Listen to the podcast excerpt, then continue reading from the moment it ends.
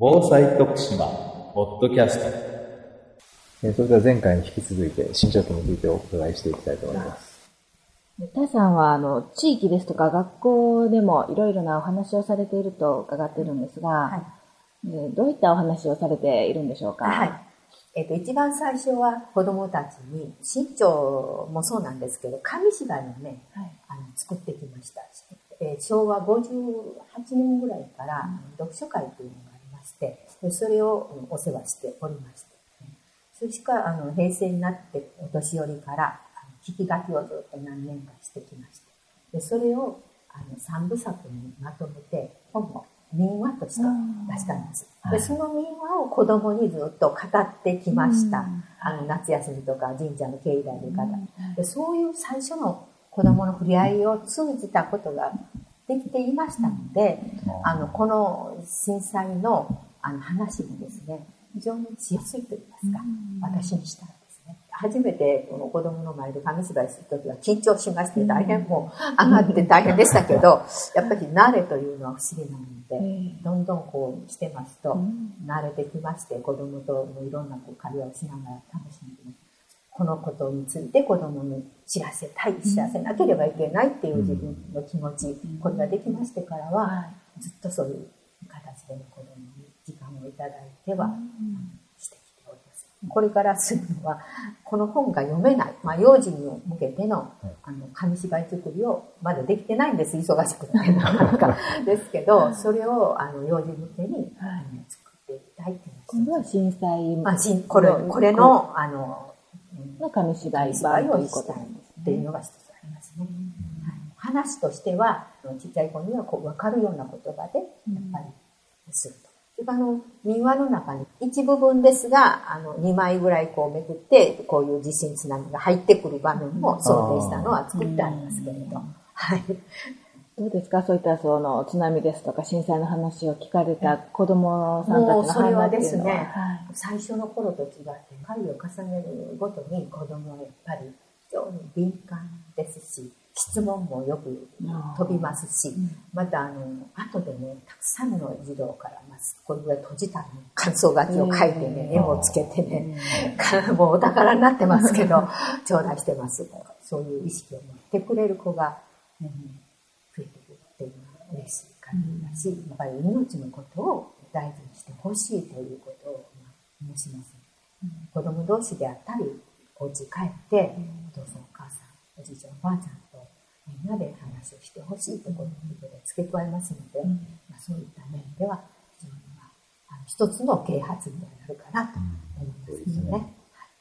小学校でずっとしてきて、今の子がまあ1年ずつ上がっていって、今度中学行きますよね。でまた高校行くわけですよ。で、この時に聞いたけど、中学生になったらどういう心の変化というか、どういうあの話の汲み取り方をしてくれるかなっていうのがあって、中学校はまだ実は行ってないんです。これからなんです。ですけど、まあ、おそらく中学校行ったら、あ、あ、大佐のおばさんとかって言われ、もう顔見知りになってまして、子供、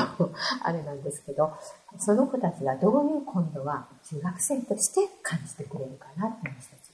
非常に私の方が知りたいですね。中学から高校になると、お年寄りを助けるっていうふうな、今度こっちの方の側に回ってくれそうな元気のいい子は、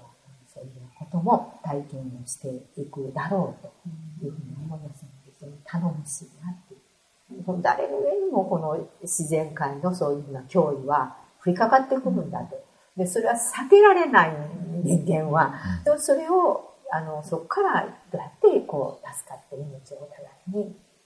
守っていくかっていうことは共通のもう大切な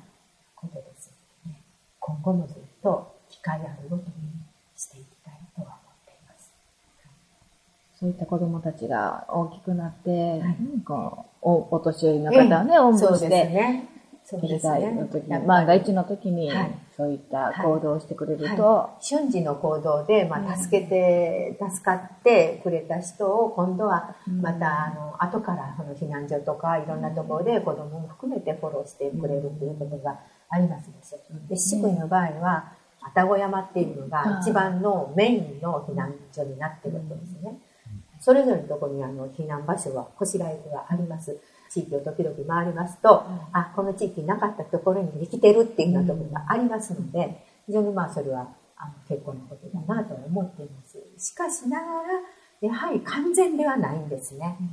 完全にしようということは、まあ、非常に町としては経費もかかるし、えー、予算のない今の時代ではとてもお願いしてもできません。だから、そういう時代だから、この啓発をして、そして自分自身の力で逃げ切る。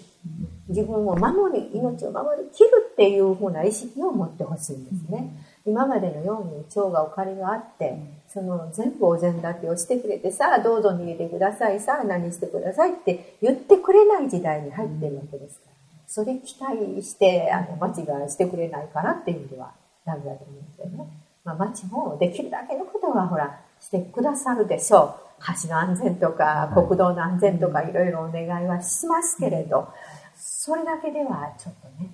それよりも何よりも私ができるのは、その個人の意識をどう持続させて、個人個人の命を守るために取り組みを継続して絶やさずにいけるかっていう、そこにがもう全てだと、そういうふうに思ってます。家具の固定一つにしてもそうですもんね。そうですよね。しているご家庭と、していないご家庭であれば、やっぱり、万が一の時の被災状況は全然違いますから。それのないようにね、みんなが助かることをしててよかったね、というふうに言いたいわけですね。それにはまず自分からしようと思わないと、それはできないことですもんね。やっぱりそのね、心の中にそういう意識が大事に持ち続けてあるかないかが、もう命の別れにつながるんだということを、やっぱり、あの何回言っても、もう、あのこれで終わりにはしたくない。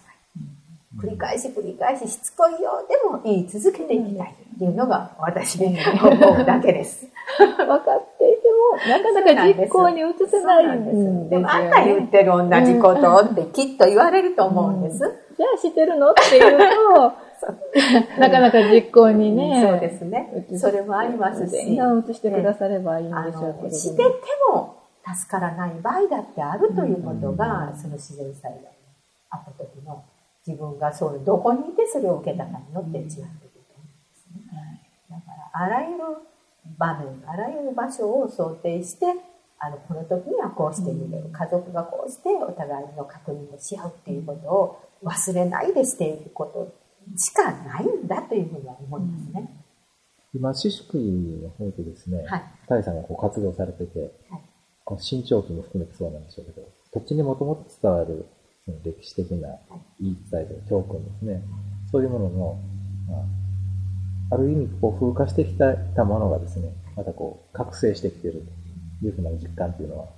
うん、そうですね。あの、飼育員に限らず、回復軍は、はい、非常にまあ、歴史的に言えば古いんですけれど、はい、そのいわゆるインターネットの時代ですから、世の中は非常にスピーディーに進んでますね。私みたいに骨董品みたいなもの、古いことしか あれしてない人間は、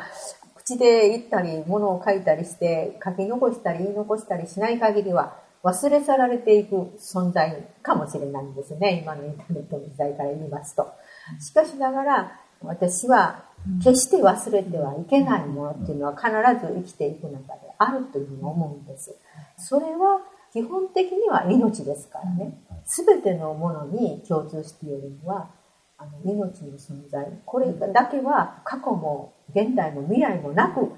一番大切であって忘れてならないことではないかなと思うんですね。だからそれにつながるようなことがあの、たとえ古い時代であったと、あなたの考えは古いわよと言われても、これだけは言い続けるだろうなっていう。私、こういうことをしてつくづく自分は言いっ張りなのかと思うぐらい、あの、古いものにとらわれすぎかと思ったりもしましたけど、やはりそうではないなと今は思ってます。植物一つにしても、動物一つにしても、みんな命があって生きて、生きつないで、まあ、その命を人間はいただいて、またみんなが生かされてるわけですから、この世にある全てのものは命だっていうことには、古いも新しいもないんだということをつくづく思うんです。だから、そういう意味ではね、あの、街の中の地方の文化って言いますか、か、受け継がれてきているものは、例えばあの風習であるとか、はい、あのそういうものは大切にしたいという気持ちは強いです、私は。あの古いからって切り捨てるものではないという。この新潮記を読み解くっていうことはやっぱり古文書の勉強をしなければ、あの分からなかったことですのででそれを勉強する機会をちょうど行き合わせてたまたま文書館の存在もすごく大きくて読む会の仲間も一人一人にこう出会っていく出会っていった中でいろんなものを教えていただいたものをこう吸収していくこの楽しみっていうのはね何者にも買えない。お金では買えない。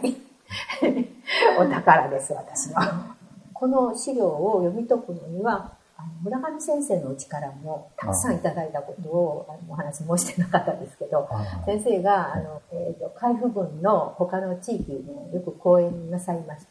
でその時に私も来られるたんびにお伺いしてましたけど先生があの解読文の形ですのではっきりとこの中身を100%につかみきりにくい文面だということをおっしゃられたことが私ね、あの、頭の中にありまして、大さん、あれはなんとかもっと読めるようになるといいね、ということをおっしゃられたことが、非常に記憶に残っておりました。で、そうやって大さんが勉強してくださって、こうやって現代語訳して出版してくださって、私も拝読したんですが、はい、で、あの、驚いたことが一つ、二つあるんですけれども、はい、その津波って私もずっとあの、はるか向こうからこう大きな波がやってくると思ってたんですけれども、はい。これを読んで、はい、そうではないということが、えー、えー、そうなんだ、はい、と思いました。はい。はい、一番思ったのは、あの、バンダーチェで、あの、津波が来てるのに人がこう立ってじっと見てる姿が映像で映ったんですね。であれを見た時に、この津波の怖さを知らない。がためにあの人はすぐに飲み込まれるのに逃げもしない。でと思ったんですね。でもそうですよね。知ってるのと知らないのではね。そう、そこに書いてあるんですもん。そうですよね。この知ることと知らないことは違うということを知るべきだと。そうですよ。そうです。ね、ですから。知っていればね、恐ろしくてそんな津波なんか見てませんよね。ボットにしてないですからね。すぐ逃げろって書いてありますもんね。今ね、その、A 省でね、津波が襲ってきて3700も死んで街がほとんど全滅したと。で、その原因はどこから来た津波だっていうのがちょっと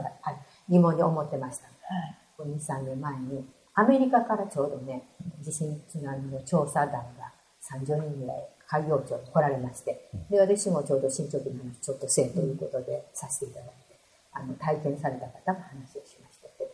あの、木がたくさんありますので、そういうとこもご覧いただいたんです。で、その時に私は、炎症の500年前の津波がどこから来たっていうのは、それよりはるかに後の時代の元禄時代に太平洋岸のとか北米かどっかあの辺の震源地にするあの地震津波がダーッと太平洋を襲ってきて、日本の東南海か東海、あの辺の地域のどっかの古文書の記録に元禄津波というのが載ってたんです。よ。それが影響してきたんだっていう確固たる日本にこの記録があったっていうのがたまたま発見されましたからね。でそれを見た時に、ああ、栄翔ももしかしたら、そういうとこから来て、来たけど、その時に文字を書いて残す人が500年前にその地域にいたかいなかったかっていうことは、四国は非常に王古から栄えたあの歴史のある町ですので、文字を書く人がいた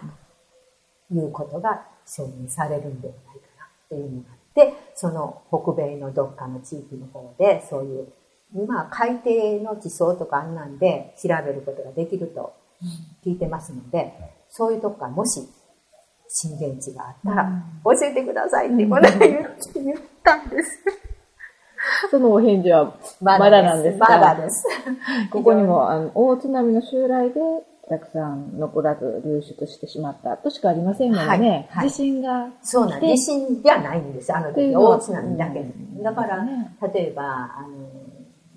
台風みたいなね、高潮が規定したんではないかというふうなこと。それだったらもっと他の地域に何かが残ってるはずだと。地震、あの津波でない限りは台風なんかだったら他の地域にも何らかの記録が残ってられたと。でもそれがないんですのでね、いいきなり津波がやってきてとこうなってるんですので、そういうことももしかしたら先で研究された人が 出てくるかなと思ったりもする。そしたらまた新潮期第2弾ということで、タイさんが今度は記録に残してくださるんでしょうか。いやいや、もうしかしね、やっぱり、あの、未知なことはね、やっぱりこう、突き詰めてね、追っていきたくな なるんですけれど。それが本当に分かればす、すごい、ね、もうすごいことになりますね。今後の目標とか夢って言いますと、はいやっぱり地震津波のことは、不明なところはやっぱりつきつき 追い求めていきたいっていうのが、やっぱりあります。知らないことがまだまだあります。その中を汲み取っていく部分部分にも、あの、随所にありますので、そういうところをあの調べたり、あの、どなたかに出会うことができたら教えていただいたりっていうことが、非常にあの自分はまだまだしていきたい部分ですね、これから。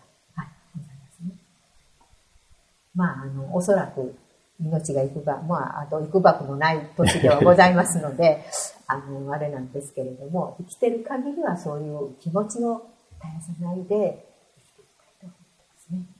ありがとうございました。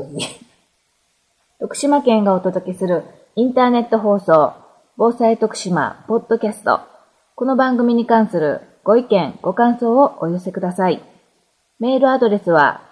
防災アットマークブレフ徳島 .lg.jp